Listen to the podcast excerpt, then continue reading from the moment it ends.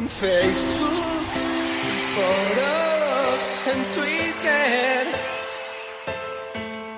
o por Instagram. Suelo hablar de aquello que no sé. Hola, soy el mangazo Tolili y no me gusta el pádel. No me escondo, con el fin del estado de alarma he estado muy liado y muy desconectado. Y no tengo ni zorra idea de qué ha pasado ni en el pádel ni en la vida.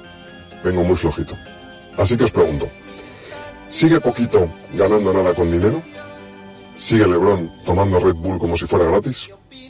¿Siguen las Martas haciéndose un ante y juntándose para ganar torneos? ¿Sigue Gadea siendo el número uno en vídeos de TikTok con su suegra?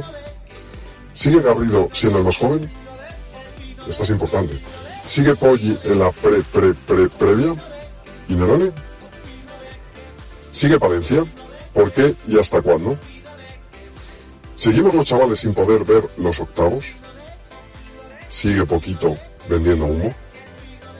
Por cierto, lo que sí he visto es a Ale Galán en unas fotos con un chavalote muy feo, con el pelo rojo y al parecer famoso, presentando un proyecto que no he entendido y que tiene peor pinta que el sushi de Mercadona.